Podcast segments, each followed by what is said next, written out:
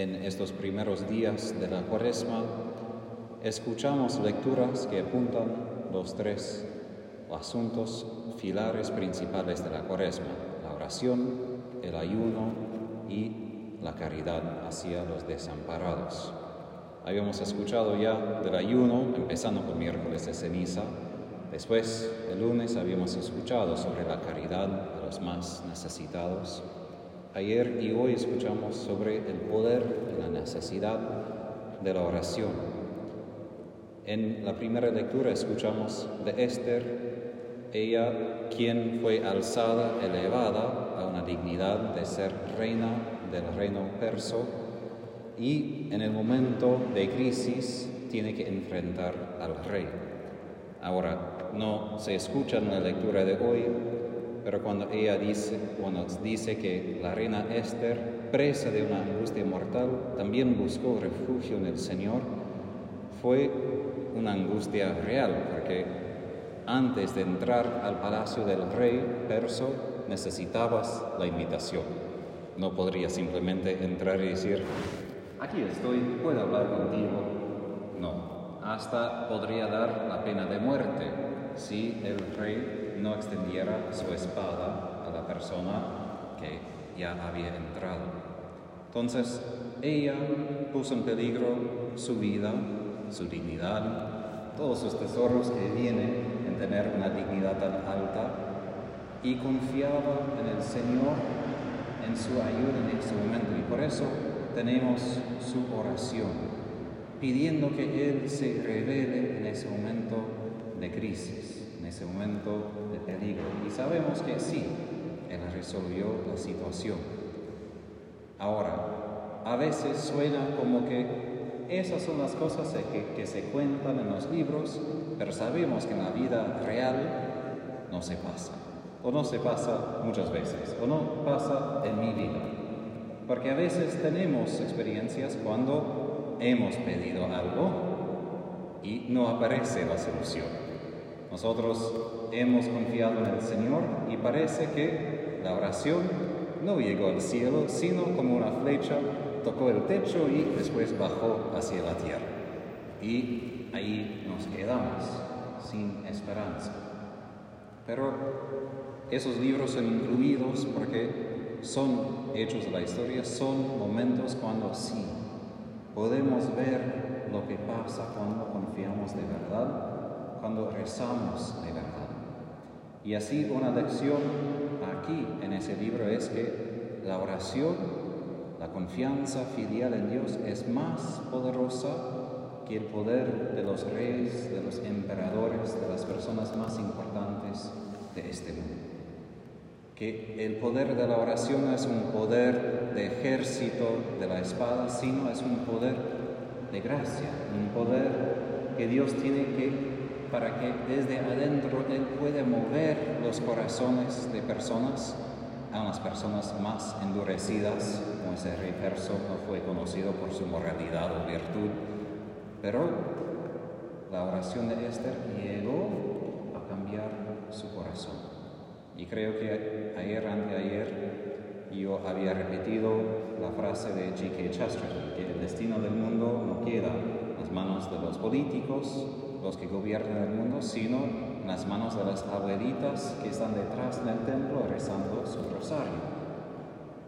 Y esto es una verdad profunda que necesitamos aprender una vez y otra vez. Y hemos visto en la historia, aún no tan lejos, que en tiempo de comunismo el rosario había protegido a países como Hungría, Austria, Polonia de una invasión de Rusia.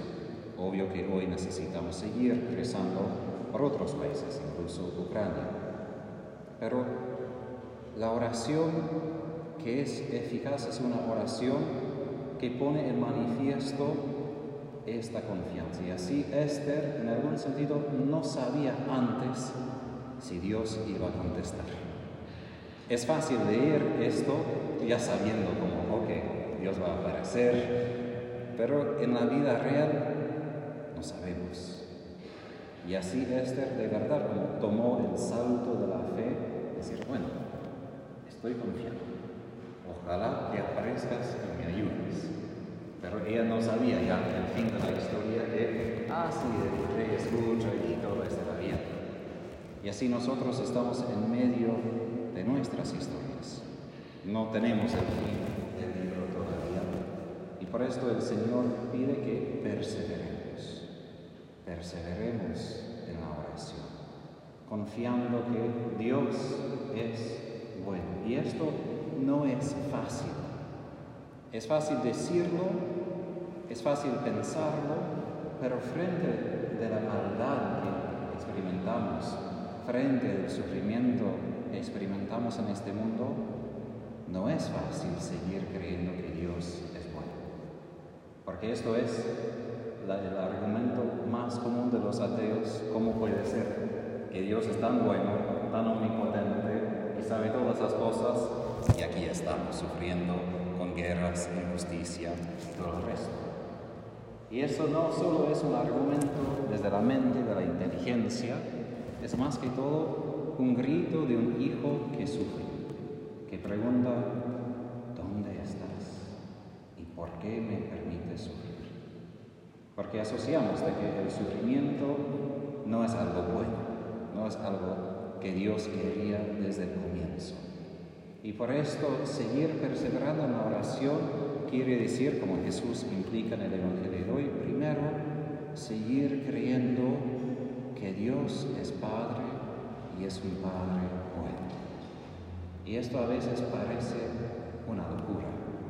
Y si podríamos entrar mente de Jesús, lo que es poco difícil hacer, pero imagínense cómo sería para Jesús, él quien se reconoce como el Hijo verdadero, pero que sufre en Calvario, abandonado completamente por los demás, por sus hermanos, por los apóstoles, y hasta se siente abandonado por su propio Padre. Pero al fin todavía se encomienda en sus manos.